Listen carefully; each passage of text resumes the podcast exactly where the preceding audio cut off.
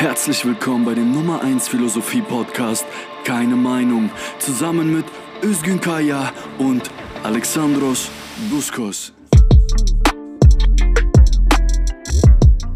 Willkommen zurück zu Keine Meinung, der Philosophie Podcast. Mein Name ist immer noch Alexandros und mir zugeschaltet ist wie immer Özgün Kaya aus Köln.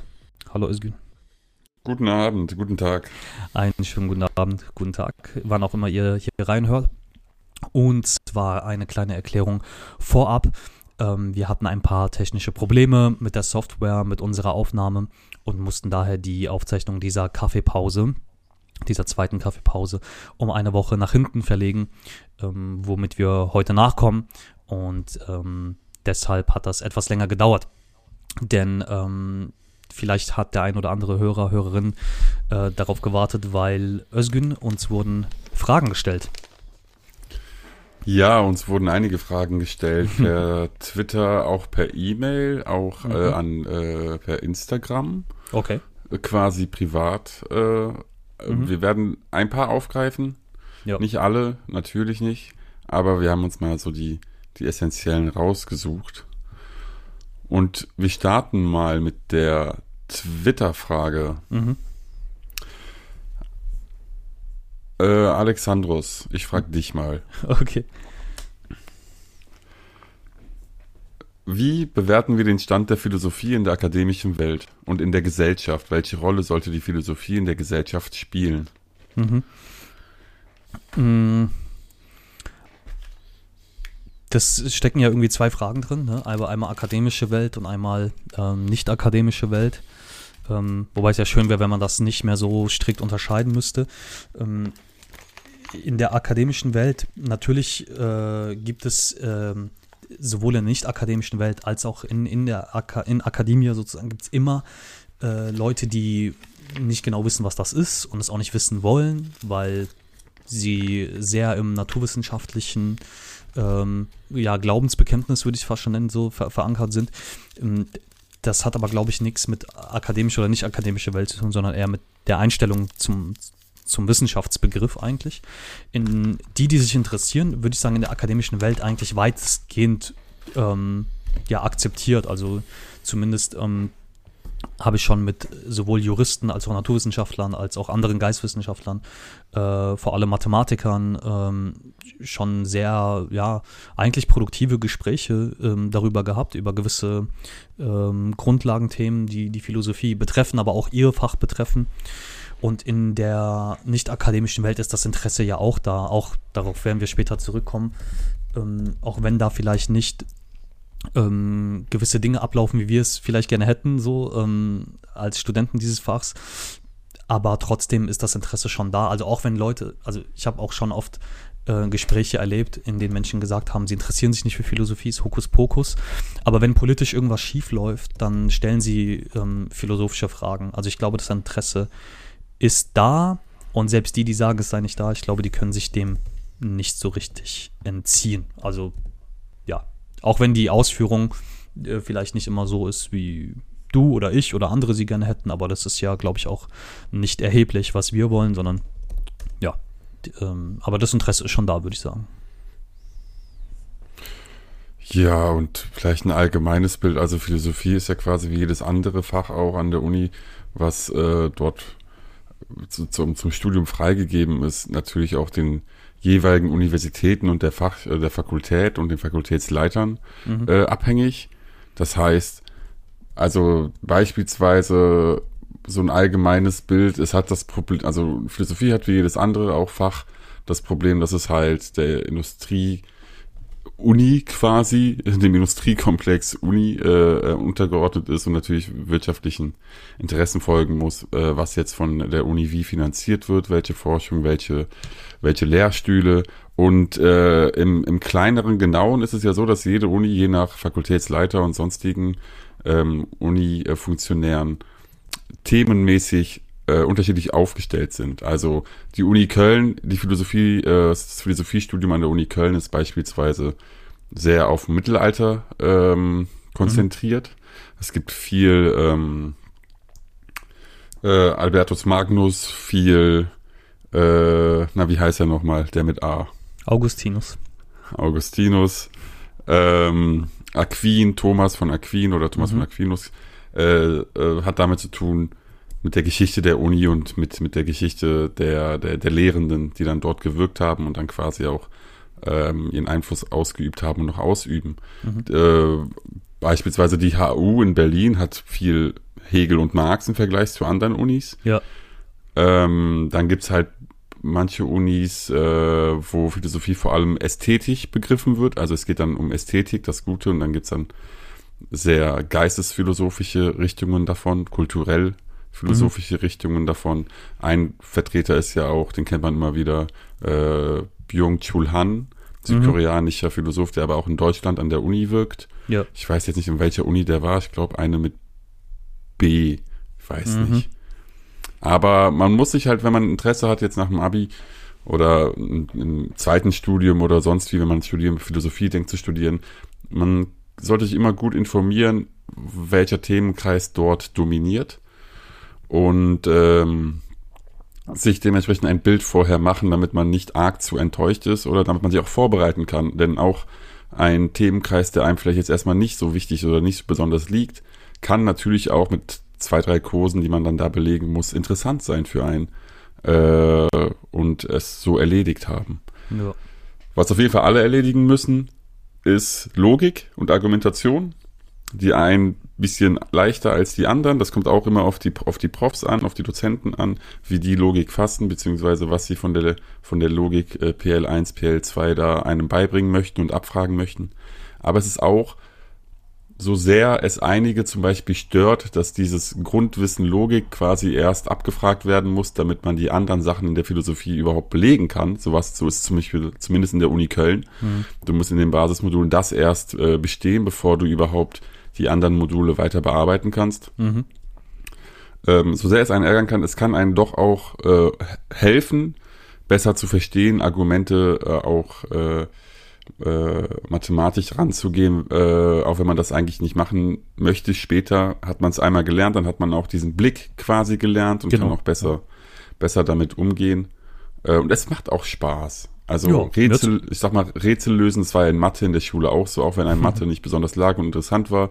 Wenn man etwas gelöst hat, hat man ja schon eine ziemliche Euphorie empfunden. Ja. Und äh, der Frust ist dann dem der Freude gewichen. Genau, also ich fand, ähm, ich fand Logik auch nicht falsch. Ähm, äh, es ist an der Uni Mainz auch so. Ähm, und soweit ich mitbekommen habe, ähm, da war ich im Bachelor nicht, aber an der HU Berlin, ähm, die haben im Bachelor auch äh, Logik. Ich glaube, die haben sogar zwei Logikveranstaltungen, ähm, was sehr äh, happig ist. Aber generell an jeder größeren Universität äh, kriegt man von allen Themengebieten was mit. Berlin natürlich, ähm, auch äh, gute antike Veranstaltungen.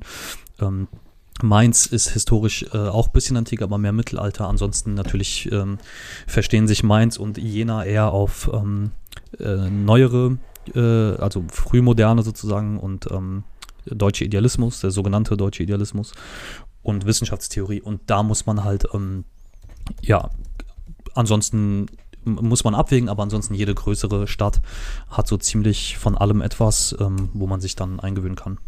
Und ähm, ja, dazu gehört halt auch Logik lernen, klar. Aber kann Spaß machen. So. Und viele haben manchmal auch davor ein bisschen Angst. Und wenn sie es dann machen, merken sie, ah, ist gar nicht so übel. Ähm, genau.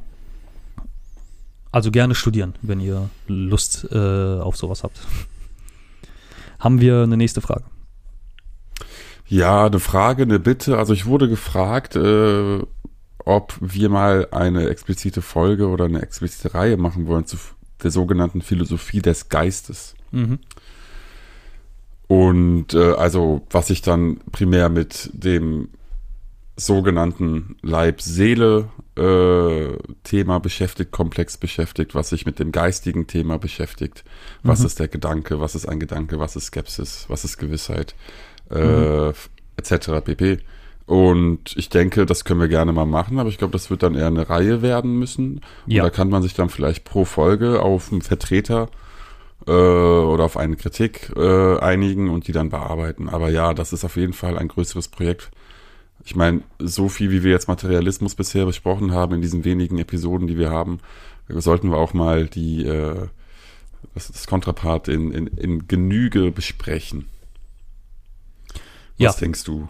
Ja, sehe ich auch so. Ähm, so vor allem äh, bei der Philosophie des Geistes würde es darauf ankommen, dass man ja erstmal ähm, in einer Folge oder eine Folge sogar gesondert darüber machen müsste, ähm, wie das eigentlich zustande gekommen ist. Ähm, ich wurde mal von einem äh, Laien, also auch Student, aber halt nicht aus der Philosophie, wurde ich gefragt, naja, ist, ist Philosophie betreiben nicht immer Philosophie des Geistes und hat damit ein sehr richtiges Problem ange, angesprochen, dass diese diese Fachrichtung Philosophie des Geistes halt hat, weil die, die sich halt zu Recht einen Vorwurf aussetzen muss, ob sie nicht die Themen, die die Philosophiegeschichte schon durchlaufen hat, quasi nochmal aufgreift, aber versucht mit der Sprache der Kognitionswissenschaften nochmal zu untermauern. Ja, so, also da könnte man eine Folge drüber machen. Man könnte aber auch Ja, eine das ist nicht nur ein Vorwurf von Laien.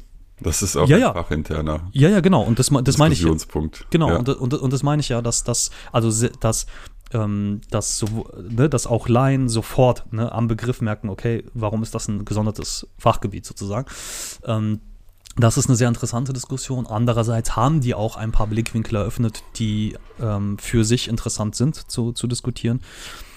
Kann man gerne machen. Und überhaupt, was ich eh mal mit dir machen wollte, war ja sowieso, ähm, was die Philosophie des des Geistes betrifft. Also war sowieso die, ähm, dass man so ein bisschen mal die Erklärungskraft von Hirnforschung, Kognitionswissenschaften, weil ich manchmal das Gefühl habe, denen wird zu viel zugetraut und die selber trauen sich auch zu viel zu. Ähm, könnte man tatsächlich mal machen. Also gerne. Ey, wir können da sogar sehr schnell irgendwann mal eine Folge zum Libet-Experiment machen. Oder so. Falls Ne? dir was sagt. Das, Mhm. ist, das knüpft ja genau da an. Das wäre vielleicht auch eine gute Einführung. Ja, Da geht es genau um, um, um neurowissenschaftliche äh, Mhm. Untersuchungen von, von Geistes, äh, geistesphilosophischen Genau. Fragen quasi. Genau, und ähm, das wird, das wird sehr schnell sehr problematisch dann, ja, wenn man sich ähm, äh, gewisse Dinge anschaut. Ich glaube, bei Foucault seine, seine ähm, Auseinandersetzung mit dem, mit dem Machtbegriff ne, in, in Überwachen und Strafen.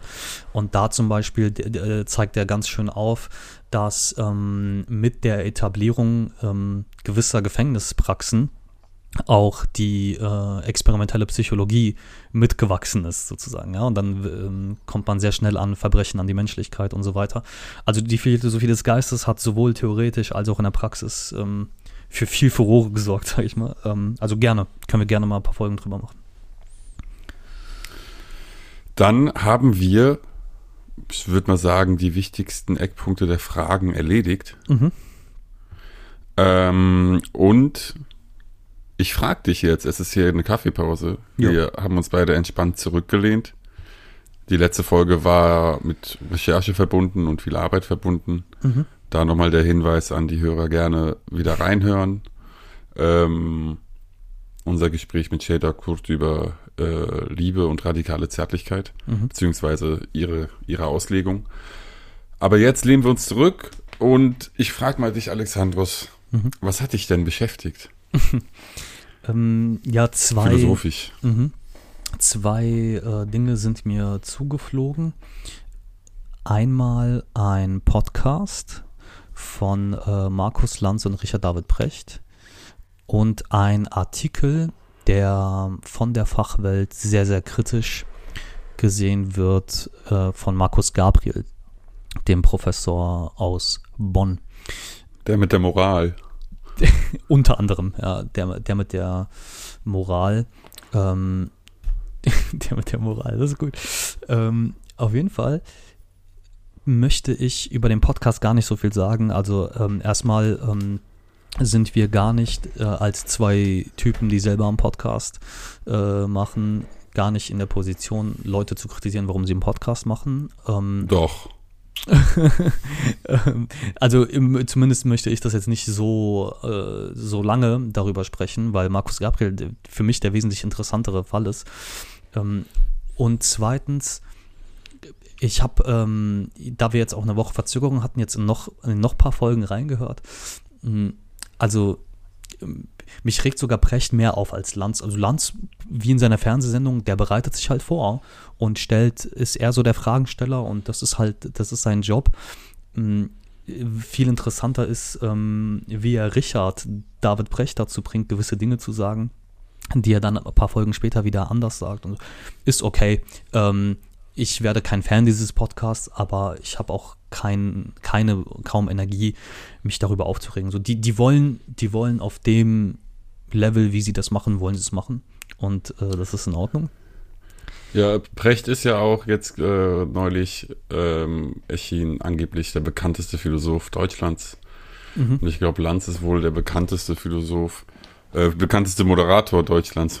Ähm, ja. Aber es sind auch äh, Aussagen von wem und was auch immer. Das kann ich jetzt hier nicht zurückverfolgen. Mhm. Aber es ist, ist, wohl das, was man sich darunter vorstellen kann, wenn die zwei, man hat ja die ganzen, weiß ich nicht, wie viele Folgen haben, wie viel, wie oft hat der Lanz den Brecht bei sich gehabt? 20 Mal oder war zehnmal, 15 Mal, jede Kann zweite sein. Sendung. Es ist genau das, was man sich darunter vorstellt, dieser Podcast, äh, die Gespräche. Und äh, ja. die Talking Points sind auch genauso gewählt. Die haben wahrscheinlich auch, ob wir eine Redaktion haben, weiß ich nicht, aber ich schätze mal, dass sie trotzdem noch eine Redaktion da haben werden, hm. die die Sachen schön vorbereitet hat, damit die Klicks auch richtig hochgehen.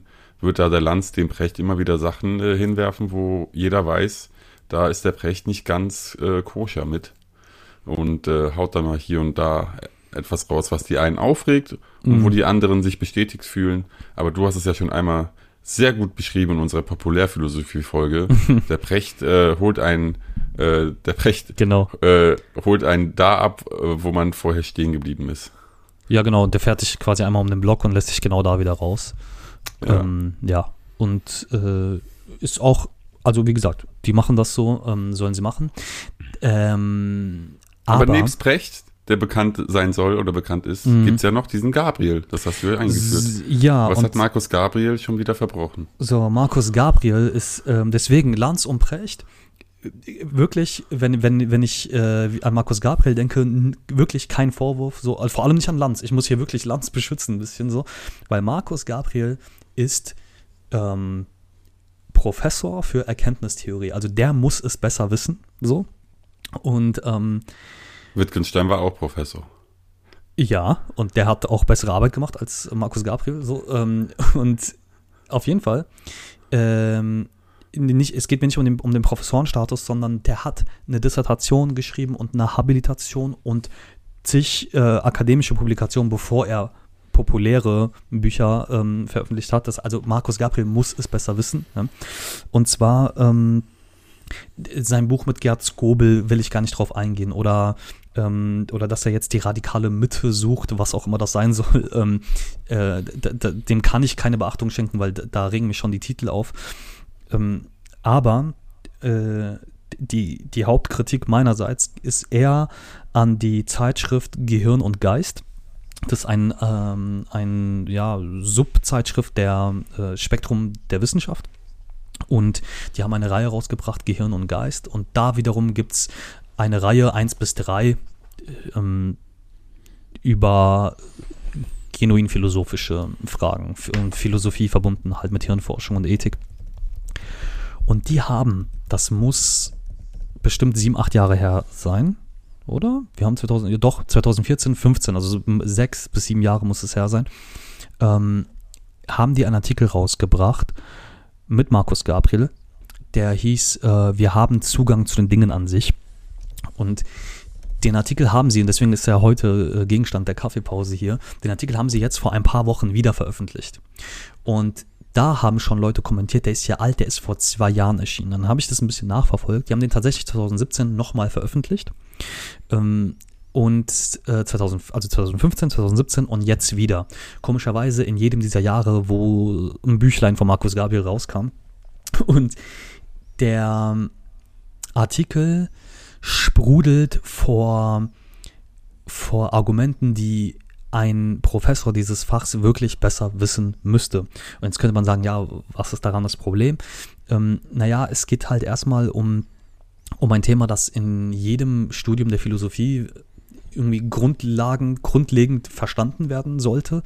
Und ähm, andererseits schafft man, wenn man als Professor populärwissenschaftliche Bücher schreibt und Fachartikel schreibt und in Fachzeitschriften schreibt, dann schafft man mit solchen Aussagen auch falsche Verständnisse. So, und das ist halt ähm, dann an der Stelle da, das Problem. Und zwar Zugang zu den Dingen an sich und ganz, ganz kurze, wirklich ganz kurze Erläuterung nur. Da ging es halt eben um eine Kritik an Kant, äh, der die, diese Theorie vom Ding an sich, er hat keine Theorie vom Ding an sich, sondern es geht eben darum, dass ähm, Kant in der Kritik der reinen Vernunft etwas durchspielt, indem er sagt, dass wenn wir Dinge erkennen, ja, dann erscheinen sie uns. Ja, und mit Erscheinung meint er nicht Erscheinung im, im illusorischen Sinne, sondern es erscheint, wie wenn ich zu einem Termin erscheine. Ja, es erscheint durch unsere Sinnlichkeit, durch unseren sinnlichen Wahrnehmungsapparat. Augen, Nase, Mund, wie auch immer, ja, Tastsinn, Geruchssinn oder ich sehe etwas. So. Und ich sehe immer, wie Dinge mir erscheinen. Und den Inbegriff der Dinge, ja, also ich, äh, da, ist, da, da ist ein Buch, da ist noch ein Buch und ein drittes Buch, die sehen alle unterschiedlich aus. Und den Inbegriff des Buches, die Buchheit als solche, kann ich ja nicht erkennen. Ich sehe nur Erscheinungen von Büchern. So. Und damit meint Kant explizit nicht, dass das, was wir sehen, Illusionen sind oder dass wir Dinge nicht wahrnehmen können, wie sie sind, sondern das, was wir, was unser Begriff von wie sie sind, ist, ist eben das, was uns erscheint. So. Ganz einfach. Und Kant schreibt explizit auch in der, in der Fußnote dazu, dass er kein Konstruktivist ist. Er glaubt nicht, dass das von uns konstruiert wird oder sowas. Ja, das ist in den englischen Übersetzungen auch immer falsch. Ja, dass, dass, ähm, dass er schreibt, Dinge sind an, an illusion of the mind. So, nee, nee, so, so, dass unser Gehirn schafft uns durch gewisse Kategorien, die wir ne, vor der Erfahrung schon haben, ne, Quantitäten, Qualitäten, das sind Dinge, die können wir halt erkennen, Längen, Breiten, Tiefen etc. pp. So schafft unser Gehirn, dass wir Dinge eben wahrnehmen und ordnen können. So. Und Markus Gabriel schreibt aber in diesem Artikel, wir haben Zugang zu den Dingen an sich ähm, und unterstellt Kant einen Neurokonstruktivismus. So. Daraufhin haben sowohl Fachleute aus diversen Universitäten, das habe ich nämlich damals mitbekommen, 2016 schon, ähm, den Chefredakteur Steven Ayan angeschrieben, ähm, dass Markus Gabriel da äh, falsche Sachen sagt und auch eigentlich weiß, dass sie falsch sind. So, weil in seiner Habilitation hat er die Theorie richtig dargestellt. Und das ist das Problem. Er schreibt in seinen Fachpublikationen, schreibt er es ja genau richtig. Und ich verstehe, dass man in populären Büchern Dinge vereinfacht, ja, aber er schreibt sie da bewusst falsch, weil er weiß, dass das Aufmerksamkeit generiert und so weiter. Und daraufhin hat Steven Ayan den Leuten zurückgeschrieben, dass äh, sie recht hätten. So. Bei einem anderen Artikel von Markus Gabriel habe auch ich den Chefredakteur angeschrieben, der mir auch, äh, also auch den, denselben, der mir auch geantwortet hat, dass ich recht hätte. Und jetzt, 2021, haben die das wieder veröffentlicht. Ne? Also einmal 2017, einmal 19 und jetzt 21 wieder diesen Artikel veröffentlicht. Ähm, und natürlich ist das ein Thema, man hört, oh, ähm, Kant sagt, das Gehirn konstruiert die Sachen, nur wir können die gar nicht wahrnehmen. Und dann ist das immer, ja, kannst dir vorstellen, wenn dann ähm, Leute auf Social Media das lesen und dann, ja, warum lesen wir die alle noch und so weiter. Und der Peak der ganzen Sache war ja, warum ich davon mitbekomme, also wieder davon mitbekommen habe, dass Karl Lauterbach, Karl Lauterbach von der SPD hat dann den Artikel von Gabriel getwittert und drüber geschrieben, Kant dachte, alles wird vom Gehirn konstruiert, liegt aber damit komplett falsch. Philosoph aus Bonn widerlegt Kant. Irgendwie sowas hat er drüber geschrieben. Wo ich mir dachte, ey Karl, also, ähm, ja, also so, so sollte es irgendwie nicht gehen. Also man kann nicht in Fachpublikationen richtige Dinge erklären. In öffentlicheren Publikationsplattformen Dinge bewusst nicht vereinfachen, sondern falsch. Und ähm, Karl Lauterbach, der sich beim Corona-Thema ja immer so auf die Wissenschaft versteift, dann so eine Überschrift schreibt wie Philosoph aus Bonn widerlegt Kant. So, ähm, wo sich die ganze Fachwelt zu Recht natürlich fragt, so, also das, das wäre uns irgendwie neu, dass, dass Markus Gabriel aus Bonn irgendwie, irgendwie Kant oder, oder was hat er geschrieben? Kant und alle Philosophen davor widerlegt oder so. Da dachte ich mir so, nee Und ich weiß auch gar nicht mehr, was ich noch dazu sagen soll. Also wie, wie findest du so diese ganze Kettenreaktion, so dass, dass sowas, weil, weil so soll ja öffentliche Philosophie nicht funktionieren. Also, ja, ja, ja, ja, ja, doch, ja, diskutieren wir, kann man diskutieren. Ja. Wie hat Kant jetzt äh, Schein definiert oder Illusion oder äh, nicht? Also Gabriel behauptet, dass Kant alles als Illusion begriffen hätte.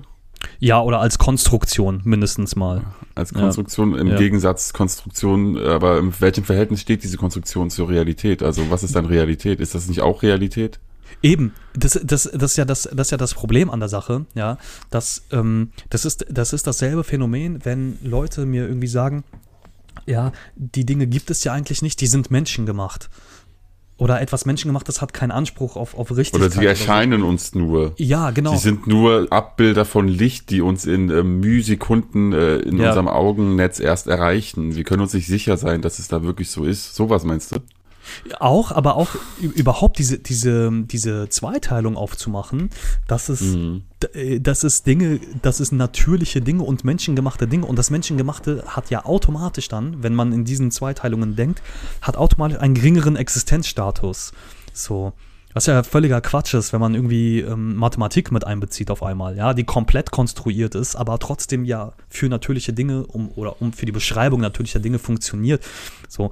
Und wenn man anfängt, den menschengemachten Dingen den Existenzstatus abzusprechen, kriegt man halt ein Riesenproblem. Ja, so. Ich würde noch nicht mal sagen, dass Mathematik konstruiert sei, äh, sondern ich meine, es übersetzt ja quasi äh, Gesetzmäßigkeiten, die wir beobachten können, in eine Sprache, die wir verstehen. Ja, ja, aber diese Sprache ist ja konstruiert im Sinne von, das hat man, das musste niedergeschrieben werden, ne? Und da musste, dafür musste nachgedacht und niedergeschrieben werden. Das hast, hast du halt nicht im Labor gefunden oder ja, das, draußen. Das, aber das, das, das zu kritisieren, zu versuchen, das ist doch sehr, was ist das für ein essentialistisches Weltbild? Also als, ja, als gäbe es, eben, ja. als gäbe es etwas, äh, ein, ein Ding Wahres und alles andere ist Abbild oder Schein davon. Genau. Äh, ich glaube auch nicht, dass, dass, dass Kant das so behauptet hat oder so hingestellt hat, aber ich glaube, das kann man auch diskutieren, inwieweit diese Begriffe dort oder diese, diese, diese Theorien, die ich jetzt hier hinstelle, vielleicht mit Kant auch vereinbar wären oder nicht. Aber wenn du das so beschreibst, wie Gabriel es beschrieben hat in seinem populär philosophischen Buch, das ist dann schon arg äh, fahrlässig und yeah. du meinst, es wäre nicht nur fahrlässig, es wäre vielleicht sogar bewusst so. Ich weiß es nicht. Soweit ich von Gabriel Sachen mitbekommen habe, äh, er, er behauptet ja auch immer, er sagt ja auch immer wieder, wir müssten eigentlich zu Kant, also vor zwei Jahren hat er noch gesagt, wir müssten zu Kant zurück. Wir müssten zum, zum äh, Imperativ zurück, äh, wir müssen mhm. zur Moral zurück. Die Neuzeit wäre von einer Amoral geprägt. Mhm. Äh, aber das ist auch bei ihm dann ein, ein sehr ich nenne es jetzt mal essentialistisches Bild, also Essenz im Sinne von, es gäbe das gute äh, Moralische und die Realität sieht anders aus, lass uns zurück zum guten Moralischen. Woher kommt denn dieses Moralische? Wie entwickelt sich denn Moral? Da sagt er ja gar nichts zu. Da sagt er, es gibt das ja. Gute, es gibt das Böse und wir sind gerade im, im, im grauen Bösen und wir wollen wieder zurück zum Guten. Ja, ja aber das, so ist das ja nicht. Also ja, so ist ja die Realität auch nicht gestaltet. Genau, und genauso wenig wie Kant ähm, eine Theorie hat, dass unser Gehirn Dinge konstruiert und wir gar nicht wissen, was wir sehen. Und genauso wenig äh, macht Kant dieses gut-böse Ding auf, ja? sondern der Imperativ überhaupt, bei die, das ist äh, alles zu kompliziert jetzt für die Kaffeepause, aber die, die Mechanismen, mit denen Kant Moralgesetze rechtfertigen will, kommen aus Kants Theorie der Naturerkenntnis. Ja? Und hm. wie in der Natur Kausalitäten ablaufen, so entwerfen wir bei moralischen müssen wir die Kausalitäten entwerfen. Das heißt, aus der Naturnotwendigkeit kann man die Freiheit zur Moral erklären. Und da, das, das müsste Gabriel eigentlich wissen, ja. Und deswegen glaube ich ja, dass das bewusst ist, dass er bei, bei den Natursachen will er halt die, diese, diese, diesen Vulgäratheismus-Fan abholen, dieses ähm, nur, was wir mit den Augen sehen, ist wahr, so mäßig, und da weg von Kant. Und so ein Richard Dawkins. Genau, genau, genau. So, so kommt mir das immer vor. Ne? Es kommt mir immer, weil Dawkins Argumentation kommt mir immer so ähm, pubertätsatheistisch rüber und so kommt mir auch Gabriel immer vor. Ja? Und bei der Moral aber, bei, bei Moralthemen, wo er dann sehr formalistisch werden will, dann kommt ihm der Kant gelegen, wo, wo er aber gar nicht weiß oder zu wissen tut, ja, also wo, er, wo er so tut, als würde er nicht wissen, dass das eine mit dem anderen zu tun hat. Und da, da unterstellt er Kant auf einmal, macht, gibt es sehr wohl das Schwarz-Weiß-Denken. Ja, so, und das gibt es weder in der Moral noch noch ähm, in der Naturkausalität. Das hängt bei Kant irgendwie kom auf komplexe Weise zusammen. Und genau das ist es. Und ich glaube, bei der, bei dieser Naturphilosophie will er diese, diese Dawkins-Leute abholen, ja, so, ähm, es ist, es ist, was ich mit den Augen in der Natur beobachten kann, der Rest ist Quatsch. Äh, und in der Moral aber ähm, brauchen wir diese radikale Mitte ne? und, äh, und Vernunft. Und das klingt immer alles so ähm, dahergeschwollen intelligent. Ähm, Die Mitte zwischen was? Eben. Was ist denn an den Rändern? Was will er denn sagen? Das weiß Knüpft ich. er da nicht an die übliche Hufeisentheorie von irgendwelchen libertären Idioten ran? Kann sein, äh, weil in, in einem anderen Interview, ich weiß nicht, ob das mit dem SWR war, dann wurde er gefragt, wie er zum Dogmatismus steht oder so. Und dann hat er gemeint, ähm, das ist aber wirklich nur ein Satz, ist aus dem Kontext gerissen jetzt auch, ne? Ähm, aber da könnt ihr vielleicht mal reingucken, reinlesen, ich glaube, lesen und hören kann man das. Dann sagt er irgendwie, naja, ähm, Marxismus ist Dogmatismus und Marxismus ist falsch, also ist Dogmatismus falsch. Also ganz komischer Modus Ponens, logischer Schluss, den er da gebaut hat. Ähm, ich weiß aber nicht, Mitte zwischen was. Deswegen weiß ich ja auch bei der Naturphilosophie nie, ähm, Konstruktion, alles ist konstruiert, Illusion, wovon? Also weil da würden ja selbst die Geistphilosophen sagen, aber auch wenn ich erkennen kann, dass etwas Illusion ist, dann ist es ja bewusstes Erleben. Also auch eine Illusion ist bewusstes Erleben. Also ne? Und deswegen glaube ich, er biegt sich das in der Naturphilosophie und in der Moralphilosophie immer so zurecht bei diesen populären Büchern, dass halt genau diese Leute, die eh in diesen Schwarz-Weiß-Argumenten gefangen sind, dass er genau die abholt. So anders kann ich mir das nicht erklären. Oh Mann, wir haben uns so oft mit Precht beschäftigt. Wir haben den Gabriel komplett vernachlässigt. Dabei ist der viel kritikwürdiger, ehrlich gesagt. Ah ja. Oder, oder, oder, äh, Richard David Precht der holt sich mal den Gabriel ran und so eine.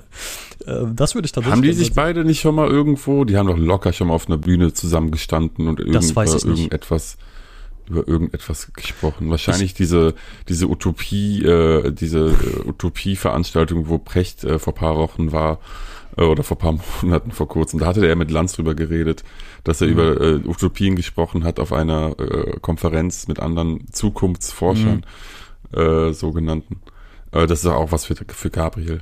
Eine sehr abstrakte und eine sehr äh, na, naive, fahrlässige, beinahe schon das, äh, ja. Ansicht. Aber das weiß ich nicht, ob die sich getroffen haben. Ich weiß, dass Richard David Brecht sich einmal mit Thomas Metzinger, äh, Philosoph des Geistes, ja, für, den, für die Fragensteller, Fragenstellerin, getroffen hat in der Sternstunde Philosophie. Das Gespräch aber tatsächlich ganz gut. So, ähm, der liegt natürlich eher an Metzinger, aber ähm, äh, ja, aber ich glaube, er und Gabriel, ich weiß es nicht. Hat man die jemals zusammen in einem Raum gesehen? ich weiß es nicht. Ähm, ich weiß es wirklich nicht. Aber das wäre mal interessant. Ähm, und vor allem über das, wenn die mal über dieses Thema sprechen würden. Ähm, aber keine ich glaub, Ahnung. Ich glaube, ich glaube, Gabriel hatte sich mal, ist voll das Philosophie-Gossip hier jetzt gerade, aber es ist die Kaffeepause. Ja, eben. Äh, es, es, gehört da ruhig rein. Ich glaube, ich glaube, Gabriel hatte sich mal über äh, Precht öffentlich äh, negativ geäußert. In der FAZ, weil er so oder? Oft, ich weiß es nicht, es war irgendeine Recht, äh, Cicero oder FAZ. Ich weiß es nicht. Aber ich glaube, irgendwie mal, ihm hat es mal missfallen, dass Precht so Medien äh, populär ist. Aber jetzt ist es ja selbst, ne? Er hat ja einfach nachgezogen der Gabriel. Mhm. Ich weiß, dass die Süddeutsche äh, Zeitung mal geschrieben hat, ähm, was ich aber wirklich nicht, also wirklich nicht okay fand, ähm, weil ich denke mir so, warum, also ne, das muss nicht sein. Da irgendwie, er ist wie Richard David Brecht, nur mit ordentlicher Frisur oder so.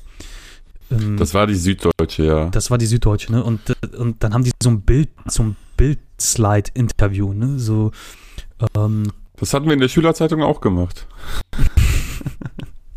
Schülerzeitung. Hier, hier erfährt man einiges. Ähm, ja, äh, aber da haben die den doch, glaube ich, da haben die ihn doch, glaube ich, gefragt, auch wie würden sie reagieren, wenn Jürgen Habermas sie anrufen würde oder so. Ähm, Oh, wie würde er denn reagieren, wenn der Habermas ihn anruft? Das, das sind ja Bilder. Also zum Beispiel, da ist. Ah, er sagt gar nichts. Nein, das sind Bilder und er geht, ah, da geht er halt euphorisch ans Telefon. Ähm, und äh, ja, weiß ich nicht. Also, ähm, ich weiß, wie gesagt, nicht, was ich davon halten soll, dass dann jetzt die Zeitungen dann anfangen, irgendwie über das Aussehen jetzt von Richard Albrecht, weil das war halt auch nicht nötig irgendwie. Aber ich glaube, die haben tatsächlich noch nie, also zumindest haben die kein Gespräch, das irgendwie aufgezeichnet wurde, was man sich anhören kann. Das wäre tatsächlich mal interessant, weil mich dann interessieren würde, wie kritisch Precht mit ihm wäre. Weil er ja vor Kritik an der akademischen Philosophie zu Recht teilweise nicht zurückschreckt so. Und eigentlich müsste selbst Precht, äh, müssten bei ihm die Alarmglocken angehen, wenn er das von Gabriel liest. Aber gut, ähm, ja, ich weiß nicht, also genau, ob wir das Gespräch nochmal bekommen. Vielleicht, das wäre so, dass, ähm, ich muss gerade an Peterson versus äh, Zizek denken und wär, vielleicht wäre das so die deutsche Version. Ja, ich habe auch, hab, hab auch kurz dran gedacht, aber ich will da eigentlich auch dem, also so sehr auch Zizek in vielen Sachen merkwürdig und fehl, äh, äh, falsch liegt, möchte ich dem das nicht antun, ihn mit, mit Brecht oder Gabriel äh, gleichzusetzen. Ich meinte eher das Format, so, dass da wirklich eine Bühne ist ja. mit Zuschauern ne, und dann heißt es so, okay, debate me, so ja. halbe Stunde. Man zahlt sich für 160 Euro oder 160 Dollar für Online-Tickets. Während war alle so, anderen sich das. Ich glaube, das, so das hatte so einen hohen, ja, aber es, es war, das wurde überall gestreamt. Ich meine, Internet, ja. hallo, ich, das ist halt ein Link, den du weiterteilst, also den man halt kannst das Internet nicht andersweitig angucken kann. Ja, ja, klar, klar. Kannst und ich muss sagen, das gucke ich mir immer noch regelmäßig immer wieder an. Ne? So ich einmal hab, im Jahr mindestens. Also es ist wirklich unterhaltsam. Ja, ich habe es Nicht nur unterhaltsam, es ist auch sehr äh, entlarvend für beide. Ja, ich habe es auch schon fünf, sechs Mal gesehen. So, das ist, ähm, das ist wie Kampfsport gucken ein bisschen. Ja.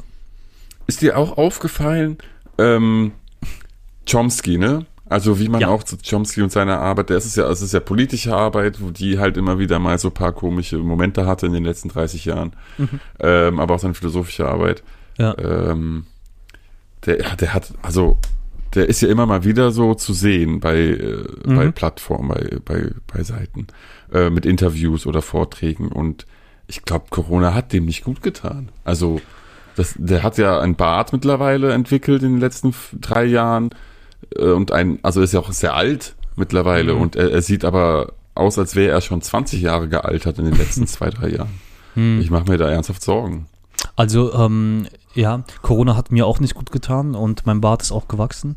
Ähm, kleiner Scherz am Rande. Nein, es ist, ich kann dir zu Chomsky wenig sagen, weil da war schon, da hat schon angefangen mit den ersten Publikationen von Gabriel und da war ich schon so, weil ich habe, ich mache mir ja immer Illusionen, ja. Also wenn ich, ähm, wenn ich Paper oder Fach, andere Fachpublikationen lese ähm, von Philosophen oder PhilosophInnen, die mir wirklich viel geben und mir viel bringen, so für Studium, aber auch so, dann ähm, hoffe ich immer, ey, dass egal ob sie an, noch mehr in die Öffentlichkeit geraten oder nicht, dass dann nichts rauskommt, wo ich mir denke, ach nö, ja, so und ähm, und dass, dass ich, ähm, ja, die, die, so ein bisschen dieses Never Meet Your Idol Ding, also ich hoffe dann immer, dass die auch als Personen halbwegs ja, okay sind, so.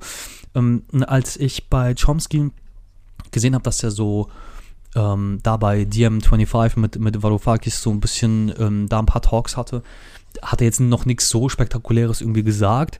Es war aber noch vor Corona. Mm, und als ich dann gesehen habe, dass er irgendwie je mehr und mehr öffentliche Auftritte er hatte, wo es um ähm, auch USA und Israel und so ging, da habe ich einfach abgeschaltet. Also deswegen, ich kann dir gar nicht ähm, sagen, wie der gerade drauf ist. Ich weiß nur, dass die, die Linguistik als Wissenschaft ähm, insgesamt der Meinung ist, so zumindest ein paar Studierende, die mir das zugetragen haben, dass seine Theorie, sein Lebenswerk, die Theorie der Universalgrammatik wahrscheinlich nicht zu halten ist in Zukunft. Ähm, oder jetzt schon als verworfen gilt. Also ähm, das große mhm. Lebenswerk, mhm. aus dem er kommt, der ist ja Linguist, Sprachwissenschaftler, das, ja. wird, das ist wahrscheinlich nicht das nicht mehr das Maß aller Dinge.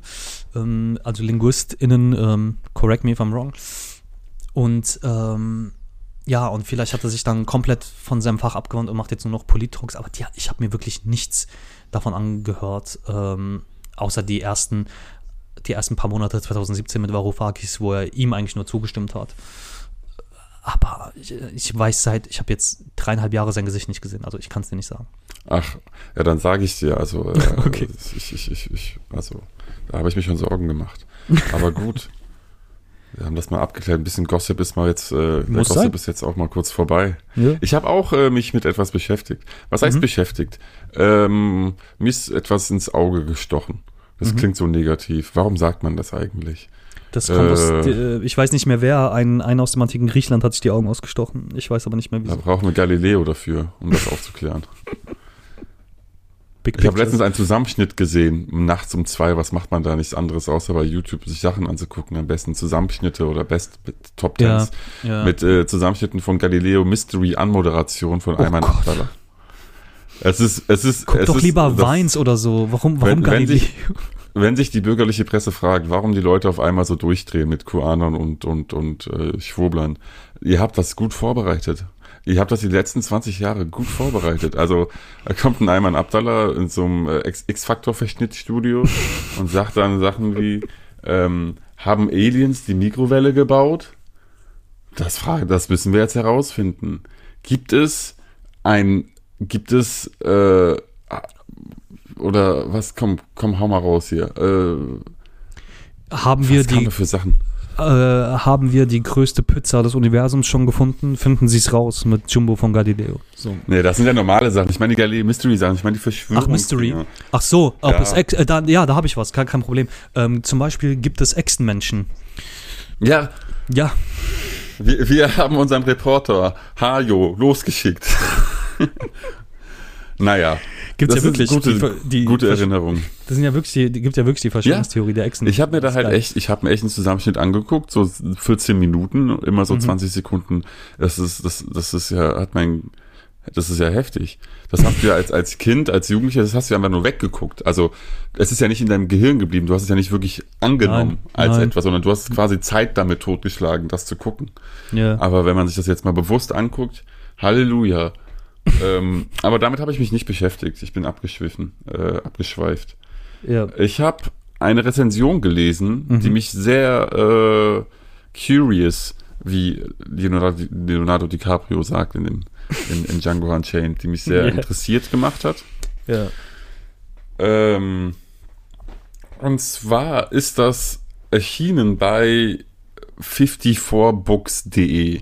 54 Books ist, äh, ich glaube, rein online, reine Ja. Online-Plattform ja. äh, zu alles, allem kulturellen, Rezensionen, also zu Büchern aller Art. Ja. Ja. Und, liebe ähm, Grüße, ist ein, ist ein Online-Feuilleton. Ähm, äh, liebe Grüße. Feuilleton, ah. Ja, ja, so ein, die machen, ja genau, so ein Online-Feuilleton.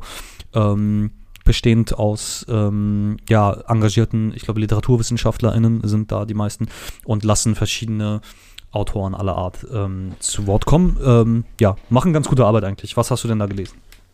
Ja, also wir haben ja die Folge schon aufgenommen gehabt, da war das noch Mhm. frisch, jetzt ist das schon, schon viel, wieder zwei Wochen her, aber vielleicht hat es immer noch der eine oder andere nicht gelesen. Mhm. Und zwar ist das eine Rezension von Philipp Schwarz Oh, zu dem Buch Die Ermordung des Professor Schlick. Äh, und seine Ja. Rezension ist vom 26. Oktober und heißt Klärung des Denkens, die Ermordung des Professor Schlick von David Edmonds. Ähm, es, das Buch, soweit ich die Rezension verstanden habe, ist ein Roman, ist also eine, eine Erzählung äh, von, äh, von dieser Ermordung und dieser Professor Schlick. Dabei handelt es sich, ich vermute um, oder was heißt vermute, wenn ich die Rezension richtig gelesen habe, um Moritz Schlick, ja. Äh, der äh, Professor war in, äh, in Wien für äh, Physik und äh, Philosophie Mhm. und Mitbegründer des Wiener Kreises, des Genau. bekannten Wiener Kreises. Äh, und das Buch dreht sich quasi um seine Ermordung, packt das in so eine, laut Rezension, dreiteilige, drei, dreiaktige Geschichte rein Mhm. und nimmt das aber zum Anlass, und da habe ich halt aufgehorcht, über den Wiener Kreis mal etwas zu erzählen, einen, einen Blick auf den Wiener Kreis zu werfen, der mir bisher auch recht unbekannt war, aber auch von der Uni her unbekannt war. Ähm, weil in der Uni hat man halt den Wiener Kreis meistens in dem Kontext mitbekommen, äh, Empirismus, äh, Rationalismus, äh, Auseinandersetzung, Wiener Kreis, äh, äh, empirisch, das sind Bet Vertreter gewesen, Punkt, nächstes Modul. So. Ähm, und natürlich analytische Philosoph Philosophen hängen, ne, besprechen dann Ja. auch den Wiener Kreis aus ihrer analytischen äh, Perspektive oder Geschichts Geschichtsidee. Und äh, diese Rezension meint, dass dem gar nicht so war. Also, dass der Wiener Kreis gar nicht so orthodox analytisch quasi, wie man heutzutage, heut, heutige Mhm. Vertreter vielleicht kennt, eingestellt war, dass es da durchaus sehr starke Reibungen von äh, Anfang bis Ende gab, Mhm. äh, was auch zur, zur Auflösung geführt hat. Und natürlich hat auch halt die Weltgeschichte mit dem mit dem äh, mit der Nazi-Diktatur dazu natürlich seinen Beitrag geleistet, Ja, dass sich das aufgelöst hat, dass die Leute sich gestr- verstreut waren auf dem Globus. Aber es war wohl ein Hort für sehr interessanten Gedankenaustausch und auch für praktische philosophische Arbeit. ja.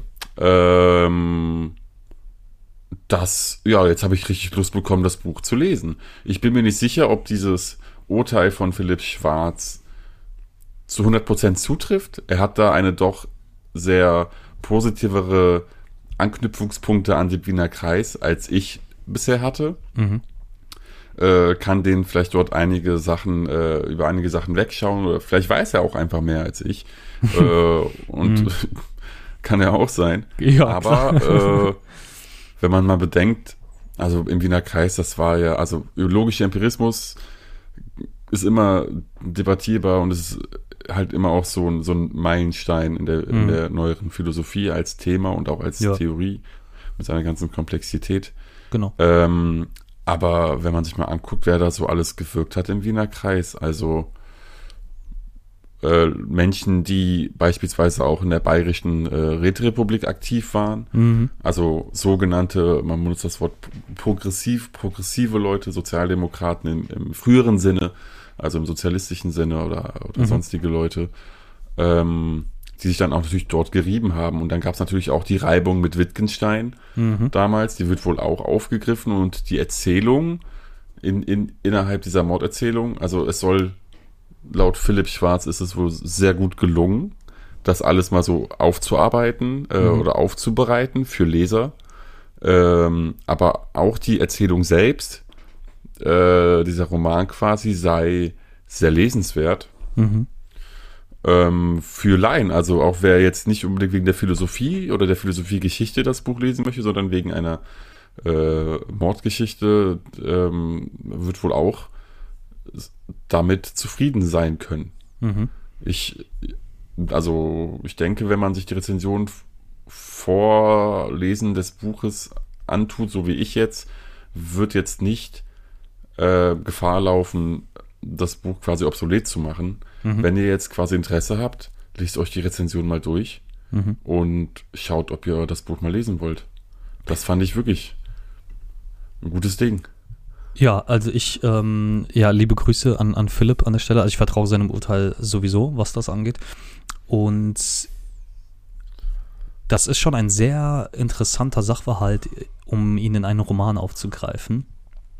Äh, ich habe auch jetzt richtig äh, Lust. Ich, äh, ich habe tatsächlich die, die Ausführung, ähm, also was in der Rezension nochmal an Punkten aufgegriffen wird, habe ich jetzt nochmal ähm, vergessen, weil ich die dann lesen will, wenn ich das Buch erst gelesen habe. Ähm, und natürlich sehr interessant, weil ich hatte, ich habe generell durch das Studium in Mainz natürlich Einblicke in den Wiener Kreis gehabt, aber auch eher in die theoretische Arbeit erstmal. Ähm, also für die, für die Hörerinnen und Hörer, die jetzt nicht äh, Philosophie studiert haben, mh, im Prinzip geht es beim Wiener Kreis ja um ähm, Philosophie in Ver die, ne, die Art und Weise, wie wir die Welt erkennen, sollte auch philosophisch gesehen geknüpft sein an die Bedingungen der Naturwissenschaften. Ganz grob vereinfacht. Und da gibt es aber nochmal logischer Empirismus ähm, und äh, verschiedene Strömungen nochmal. Und da gab es eben viel Streit. Mm, Und man kriegt den Eindruck, wenn man so Texte liest wie von Rudolf Carnap, der logische Aufbau der Welt, ähm, Mhm. dann denkt man, ähm, oh, da muss ich nicht mehr Neurath lesen, da muss ich nicht mehr Wittgenstein lesen oder irgendwas. Also ähm, nicht, weil er sagt, dass man die nicht lesen muss, aber es, weil bei Carnap hat man das Gefühl, es gibt so ein geschlossenes Bild, wie das abzulaufen hat. Und dann, man bekommt sehr leicht, wenn man sich zum ersten Mal damit befasst, den Eindruck, die denken alle so.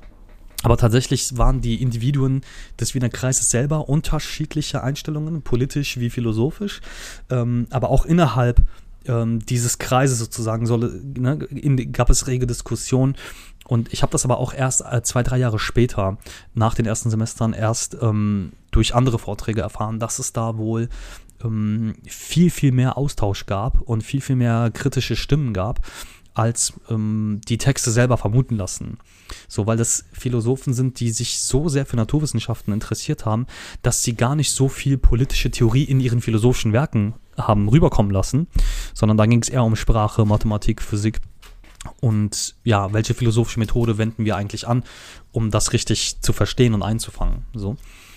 Und äh, das scheint historisch gesehen eine sehr interessante Konstellation zu sein. Ich freue mich sehr auf dieses Buch. Ähm, und da ich bin zurzeit wenig im Internet unterwegs und habe gar nicht mitbekommen auch, dass Philipp die Rezension dazu geschrieben hat. Ähm, ja, äh, freut mich. Also ich werde äh, die Rezension lesen, aber erst nachdem ich das Buch gelesen habe. Und bin gespannt darauf. Das klingt doch interessant.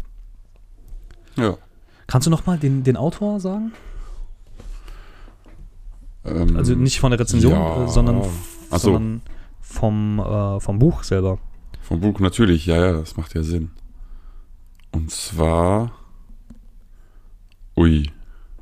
Ah, ich hab's. Äh, Äh, David Edmonds. David Edmonds ist es, ne? Genau. Ja, perfekt.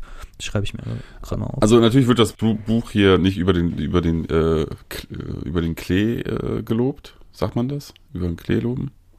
Ich habe meine Probleme mit mit mit mit Sprichwörtern, ich auch. Äh, Sprichwörtern. äh, auch, es ich- gibt auch Kritik. Es gibt es gibt natürlich auch Kritik in der Rezension am Buch, aber ähm, Ja. das könnt ihr euch ja selbst durchlesen. Ich wollte Ja. mal anregen, da reinzuschauen. Ja. Ja, der, ich Ja. sehe gerade in der im Klappentext, der, der von mir erwähnte Rudolf Carnap ähm, ist, äh, ist auch Gegenstand dieses Buches. Auch Kurt Gödel natürlich nicht zu vergessen. Ähm, Natürlich, ja, der Gödel, wer kennt ihn nicht? der Gödel. Karl Popper. Ja. Ähm, ja. Genau. Ich bin gerade sarkastisch gewesen, falls es nicht aufgefallen ist. Du haust hier so Namen raus. Ach so, Natürlich, Und sagst dann noch, und sagst dann noch natürlich, so kommt Ja. man sich vor, ist man dumm, wenn man es jetzt nicht kennt. Nein, nein, nein, ich meine, ich meine mit natürlich äh, als ähm, zu, zum Wiener Kreis gehörend, äh, also wenn man sich mit dem Wiener Kreis befasst hat, dann weiß man, dass Kurt Gödel existiert. Ähm, das liegt aber ein bisschen an seinem abgespaceden Unvollständigkeitsbeweis. Ähm, andere Sache. Ich habe einmal, ich habe einmal äh, im Studium in Köln Mhm. äh, von einem äh, Philosophen mitbekommen. Das war in Anthropologie Mhm. Vorlesungen und ich habe den Namen vergessen. Ich hoffe, jemand weiß es. Vielleicht weißt du es. Ich frage dich jetzt einfach. Oh. Und zwar, ich konnte mir merken, diese Person war ein Kölner Philosoph, ja, Ja, in der Neuzeit im 20. Jahrhundert. ja. Der hat, äh, der, ging als erzkonservativer Katholik, Mhm. äh, war er bekannt und dann war er untergetaucht eine Zeit lang. Mhm. Und als er dann wiederkam und in Köln unterrichtet hat, ist er auf einmal Buddhist gewesen und hat dann quasi die, seine Anthropologie-Theorie auch so buddhistisch eingefärbt. Mhm. Fällt dir da irgendwer ein? Köln. Ich meine, wenn ich jetzt google, Kölner Pro- Ulrich, Ul Ulrich Kläskes war Phänomenologe, glaube ich, in, in Köln. Ähm, der war halt so Husserl-Spezialist, glaube ich, ne? Oh, Und- wir haben ja auch ein Husserl-Archiv hier in Köln. Ja, ich, ne? und, der, war so- und, und der Ulrich Kleskes war ja Mitglied der katholischen Studentenverbindung in Köln. Der ist geboren in Krefeld. Das könnte, könnte das sein. Ich weiß es nicht. Ich habe auch diese Notizen von der Vorlesung. Ich finde sie auch nicht mehr. Ich habe mir Ja. halt nur diesen einen. Es war auch so komisch, eine Uni, also auch zur Frage mit, wie akademische Welt Philo ist. Also ganz ehrlich, wenn man so eine Vorlesung macht mit 200 Leuten oder was und dann äh, am Ende einfach so ein, ein Blatt ausfüllt mit äh, Multiple-Choice-Ankreuz-Fragen, wo einfach statistisch von jeder dritten Sitzung eine, eine Info Mhm. gefragt wird, da kommen ja keine gelehrten Philosophen bei raus am Ende. Ja, ja. Also das ist ja wahrscheinlich auch in anderen Fächern so, aber ja, es ja. ist Also eigen, eigene Lektüre, echt- eigene Lektüre ist da unerlässlich. Äh, also es könnte Ulrich Kleskes oder Albert Zimmermann sein. Ähm, das waren beides. Ähm, bei Albert Zimmermann war, glaube ich, in der, in der Thomas von Aquin Akademie und der hat auch in Köln gelehrt, soweit ich weiß. Hm. aber ist der dann, ist der dann mit der Buddhismus, Mit Buddhismus, das weiß ich nicht. Aber das sind die beiden Kölner Namen, die mir einfallen. Ähm, ich weiß nicht, warum die mir jetzt eingefallen sind, aber ja, das sind so. Es fiel mir auch nur ein, weil du halt über einen abgespaceden, äh, mhm. wie heißt der, Gö Göble? Kurt Gödel. Über, über den abgespaceden Gödel gesprochen hast. Ich habe halt auch so einen abgespaceden Professor im Kopf, aber ich finde ihn nicht. Ja, also ich schreibe mir auf, Albert Zimmermann vielleicht oder Ulrich Kläskes. Kläskes C-L-A-E. Den, den Namen hätte ich mir gemerkt. Kläskes. Das ist doch so. Mhm. Ulrich Kläskes, deutscher Ja, der andere ist so ein Allerweltsname, aber ähm, das sind die einzigen Kölner, die mir einfallen, ehrlich gesagt. Oder halt äh, NRW-Professoren, die mir jetzt so auf Anhieb da eingefallen sind. Aber es war halt ein Anthropologe, weißt du? Es muss halt mm. ein mhm. Anthropologe sein. Aber das ist vielleicht eine Frage für die Zuhörer. Wirklich, wenn ihr es wisst, wenn ihr mit mir vielleicht in der, in der Vorlesung wart, 2000, ich weiß es nicht, dann äh, bitte schreibt, schreibt mir und äh, klärt mich auf. Ja, wieso nicht? Ähm, hat Schopenhauer ja auch gemacht. Ähm, irgendwann äh, zum Buddhismus gekommen. Hm. Aber der wird es nicht sein. ähm, nee. Gibt es, gibt es andere äh, Philosophen, Philosophinnen, ähm, egal jetzt ob äh, die großen historischen Persönlichkeiten oder gegenwärtige, die, die, die du mega abgespaced findest? So? Also, die ich abgespaced finde. Ja, nee. im, Sinne, im, Sinne, von. Also, wo ich, die halt so ganz merkwürdige Biografien haben, beziehungsweise was heißt merkwürdig, halt, die in ihrer eigenen Timeline leben, mhm. sage ich mal. In, in, ihrem eigenen Raum. Mhm. Äh, nee. Nee, da fällt mir jetzt äh, direkt mhm. keiner ein, leider. Okay. Ja. Du bist ja, du bist ja mega, mega äh, drin in den aktuellen Philosophien, vor allem auch in der aktuellen Kant-Forschung etc. Ich meine, mhm. als äh, wenn man sich halt mit, mit, mit, mit Sozialismus und Kommunismus beschäftigt in der Philosophie, dann na, abgespaceter als Marx geht halt auch nicht. Ich meine, das ist auch nicht eine 0815-Biografie ja. oder ein 0815-Kopf. Ja, und in, ich meine, in, in der Kant-Forschung Kant gibt es jetzt nichts abgespaced. Ich meine, die, die Forschung wird halt immer komplizierter, vor allem, weil jetzt wieder ein Interesse kommt, was mich sehr freut, klar.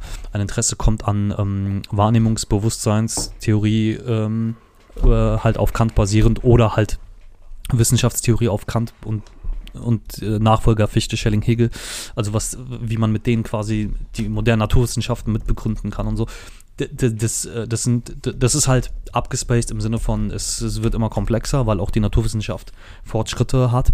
Aber je fortschrittlicher diese wird, desto mehr Grundlagen findet man in der deutschen Philosophie. Also, aber mit abgespaced meinte ich eher so, dass man sowohl in, der, in ihrer philosophischen Arbeit als auch in ihrer biografischen Zeit, ähm, wo man sich fragt, wie konnte man, wie konnte man so arbeiten und gleichzeitig in, in seinem Leben irgendwie so sein. Ne? Und, und also was, was mich immer, was mich nie loslassen wird, leider, ist halt so eine Person wie Martin Heidegger, wo ich mich immer fragen werde, so wie, wie um alles in der Welt, also wenn man die Metaphysik-Vorlesungen, also wenn man verstehen will, wie der Begriff der Metaphysik von Antike übers Mittelalter in die frühe Neuzeit, wie, wie der sich gewandelt hat und, ne, und über die Wissenschaftlichkeit von Metaphysik. Seine Metaphysik-Vorlesungen sind so gut und andererseits ja, ich weiß es nicht. Ne, da gab es irgendwann mal den Knick im Kopf.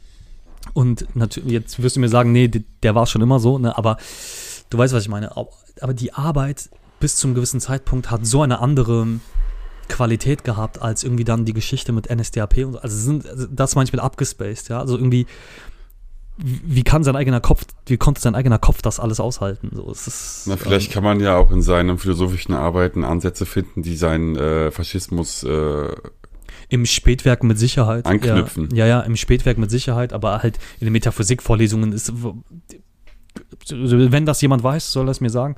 Oder sie, ähm, und da wird es einige geben. Ja, gerne, ja. Die, die, dann eine Wortmeldung haben. Ja, sollen sie machen, weil ähm, das sind Metaphysikvorlesungen letzten Endes, ja. So, ähm, weißt du, was ich, was ich, was ich vermisse in der, in der aktuellen, vielleicht, vielleicht kenne ich es auch nicht, vielleicht existiert das auch und ich, mhm. ich weiß es halt, ich bin einfach nur beschränkt und äh, müsste meinen Horizont erweitern, aber ähm, Vorlesungsschriften Weißt du, es gibt Vorlesungen von, äh, von Hegel als jetzt gedruckt, ja, als, als ja. Buch. Es gibt ja. Vorlesungen von Adorno, es gibt Vorlesungen von dem, von den letzten 150 Jahren. Und ich habe das Gefühl, äh, in den letzten 30 Jahren gibt es keine Vorlesungsschriften mehr von aktuellen Philosophen. Ja. Die, die halten ihre Vorlesungen an der Uni mit, mit was meistens halt der, die studentische Hilfskraft oder die wissenschaftliche Hilfskraft organisiert und hält. Äh, und dann veröffentlichen sie halt nebenher irgendwelche Fachbücher oder, oder Ja. Populärbücher, die eine ganz andere Sprache, wo die Wörter nochmal ganz anders gewählt wurden, wo nochmal Ja. zehnmal drauf gekaut wurde und überlegt wurde. Aber ich, so eine Vorlesung ist ein ganz anderes. So ein Ja. Gedankenstrom aus einer Vorlesung. Ähm, bitte hätte ich auch Ja, heutzutage ja, noch gerne ja. von aktiven Ja. Professoren, Dozenten, Dozentinnen. Unbedingt, unbedingt. Oh, Du Ich glaub, sprichst die wollen also- das einfach nicht. Ey. Vielleicht verdienen sie auch kein Geld damit. Vielleicht ist das der Grund. Ich weiß es nicht. Nee, ich, ich äh, weiß es nicht. Ich habe manchmal das Gefühl, dass die glauben, dass sich dafür keiner interessieren wird. Also ich weiß nicht, ob, wenn Lehrende aus dem Bereich uns zuhören, also da rennst du bei mir in offene Türen ein. Bitte, wirklich, haltet Vorlesungen und gerne vom, ey, wirklich, verzichtet, verzichtet, wenn ihr es nicht müsst, auf PowerPoint. So, redet. Wenn jemand ernsthaft interessiert ist an einem Philosophiestudium, so, wir, wir gucken euch eh nur alle paar Minuten an, so, wir, ansonsten sitzen wir im Hörsaal und wir notieren uns Dinge, so, weil Ne, das merkst du ja auch, äh, also an den Corona-Vorlesungen hat man es ja gemerkt, die- die 90 Minuten im Bildschirm starren, das machst du in, in, in Präsenz, machst du das ja gar nicht. Du guckst ja nicht 90 Minuten jemanden in die Augen, du sitzt da und machst für dich Notizen, ja, redet, wenn ihr ein paar Dinge untermauern wollt oder modellhaftig darstellen wollt mit PowerPoint, von mir aus, redet und schreibt von mir aus verschriftlich Vorlesungen sehr gerne, weil die sind teilweise, das merkt man ja bei den, ne, bei den Philosophen, die schon sehr, sehr lange tot sind, ähm, es ist so hilfreich für, ne, wenn, wenn man sich Vorlesungsschriften äh, liest, durchliest von Heidegger oder Kant zum Beispiel und dann auch deren Hauptwerke liest, das gibt so viel zusätzliche Erklärungskraft, finde ich. Also redet in den Vorlesungen, wenn ihr es mit, wenn, wenn ihr das mit der Technik nicht stützen wollt, macht, dann macht's auch nicht. Und verschriftlich Vorlesungen. Also da hast du echt was Gutes angesprochen, weil das ist wesentlich hilfreicher, weil wenn ich eine PowerPoint nochmal aufmache und dann steht dann da a priori Urteil, Doppelpunkt, Beispiel. A posteriori Urteil, Doppelpunkt, Beispiel. Kein Wunder, dass, dass ich, dass die meisten, die jetzt nicht Bock haben, die KRV durchzulesen, so ich hatte Bock drauf, aber es haben halt die wenigsten Bock drauf. Ja, verschriftliche doch die Vorlesung. Versteht man viel mehr, was das soll. Ja, ähm, ja also da gebe ich dir uneingeschränkt recht. So. Ja. Ich wette, also es gibt sicher einige, die es machen, aber es wäre schön, wenn es wieder in so einer. Wahrscheinlich gibt es auch so viele davon von so verstorbenen Philosophen von vor 150 Jahren, 100 Jahren, weil es halt die einzige Möglichkeit ist, da ranzukommen quasi. Es muss halt verschriftlich werden, weil das Gesprochene ist ja, kann ja nur verschriftlich Ja. in der Zeit äh, aufgehoben werden für die Nachwelt. Und heutzutage denken die sich, ja, ja, mein Gott, also ich schreibe schon mein Buch äh, darüber und dann Ja. können sich die Leute kaufen. Wenn er es jetzt, wenn er oder sie, die Dozenten, das jetzt einfach so veröffentlichen auf der Uni-Website oder sonst wo, dann denken sie sich, ja gut, dann damit verliere ich ja Geld quasi, Mhm. zukünftiges Geld. Oder der Gedanke ist noch nicht ausgereift und soll noch nicht publik gehen. Das gibt's ja in der Forschung immer wieder. Ja, leider ja. ja. Aber wie schön wäre das, wenn, wenn, wenn, wenn Wissenvermittlung, äh, Wissensverbreitung anders ablaufen würde. Aber wie so Ja. vieles, Alexandros, ich habe mir die Frage selbst beantwortet und zwar, es hat ökonomische Gründe. es hat ökonomische Gründe. Äh, ja, ich sehne mich noch nach dem Tag, an dem wir das einmal nicht sagen. Aber ja, ähm, ja, leider Der ja. kommt. Äh, also, ja, es, es, es wäre schön, ähm, überhaupt ein paar Bereiche des Lebens nicht zu ökonomisieren. Bitte. so. Aber gut, ähm, da braucht es Unterstützung. ja. Es gibt, es gibt keinen Halt vor der sogenannten Land, Landnahme der kapitalistischen Wirtschaftsordnung. Aber wir haben auf einem guten Punkt, auf einer positiven, auf einem positiven äh, Ja. Gedanken, finde ich, geendet und wollen das Ja. nicht runterziehen. Ähm, ja, das verschriftlich. Das Vorlesungen. mal Ja, verschriftlich Vorlesungen. verschriftlich Vorlesungen, bitte, bitte, verschriftlich Vorlesungen äh, ist, ja. Das war erst unsere zweite Kaffeepause, hast du Genau. gesagt. Es kam Genau. mir schon vor, als hätten wir schon einige gemacht, aber wow. Ja, es war jetzt unsere zweite. Ähm, vielleicht die Filmfolgen wirken vielleicht ein bisschen so, weil es auch nicht literaturbasiert ist. Ne? Ähm, wirken Gab ja vielleicht nur so, eine. Gab es eine Filmfolge? Ja, wir Hm. hatten eine mit dem guten Lukas Kurstedt. Ah ja. Ah, äh, nee, aber wir hatten zwei Populärphilosophie-Folgen und in der Ja. einen haben wir auch über Parasite gesprochen. Also, ähm, und vielleicht wirkt das, als hätten wir schon öfter Kaffeepause gemacht. Genau, aber es ist tatsächlich erst unsere zweite. Also, wir, um kurz festzuhalten, danach beenden wir das hier. Gerne. Nach dieser einen Stunde Gerede. Genau. Ähm, wir müssen uns mehr auf Markus, mit Gab, Markus Gabriel beschäftigen. Ja, Äh, Philipp Schwarz Rezension zu dem Buch äh, über den Wiener Kreis ist, ist auf jeden Fall den Mhm. Leuten hiermit vorgeschlagen worden. Und das Buch natürlich vielleicht selbst auch. mhm. Und keine Gewähr, ich habe selbst noch nicht gelesen. Ich rege nur damit an, äh, wenn ich es nenne. Und was können wir noch festhalten? Wir können noch festhalten, ähm, liebe Dozenten und DozentInnen und Professoren und ProfessorInnen, wenn ihr ein bisschen Zeit über habt, verschriftlicht Vorlesungen. Ähm, und ich kann bezüglich äh, Philipp Schwarz noch sagen, äh, Philipp Schwarz hat auch einen Roman veröffentlicht, den ich gelesen habe, Der zerrissene Sommer. Ähm, auch da gerne zugreifen, lässt sich äh, leicht durchlesen. Ist sein erster Roman, glaube ich. Und ja, ähm, unterstützt den Mann. Und genau, ansonsten ähm, verschriftlich Vorlesungen. Also ich fand das, da da hast du echt was Gutes gesagt. Ähm, ja, weil das ist für Studierende, glaube ich, wesentlich hilfreicher als PowerPoint-Folien. Ja, und wir hatten einige, einige Tipps und Einblicke in die äh, akademische Welt der Philosophie auch mitgegeben. Ja, genau. Dann äh, hoffe ich, hatten alle äh, ihr Vergnügen und auch äh, ihren, ihren Mehrwert aus dieser Unterhaltung von uns mal rausgezogen. Und Genau. äh, wir wünschen euch, ich wünsche euch, ich gebe das Wort danach zu Alexandros weiter, einen guten Tag und einen guten Abend. Vielleicht hört sich das eine oder andere auch beim Schlafen an. Manche machen das ja mit dem Podcast. Ja. Eine gute Nacht. Alexandros. Ja, auch von mir einen guten Tag, einen guten Abend oder wenn ihr das zum Einschlafen gehört habt, eine gute Nacht. Und wer kann, mag und ein bisschen Geld über hat, der kann auch uns unterstützen mit einmaligen Beiträgen über PayPal. Wir auf allen möglichen Kanälen, wo wir sind, ähm, ist der Link auch vorhanden. Und dann hören wir uns bei der nächsten Folge, liebe Hörerinnen und Hörer. Und damit verabschiede ich mich nach Köln. Danke, Özgün. Tschüss. Ciao.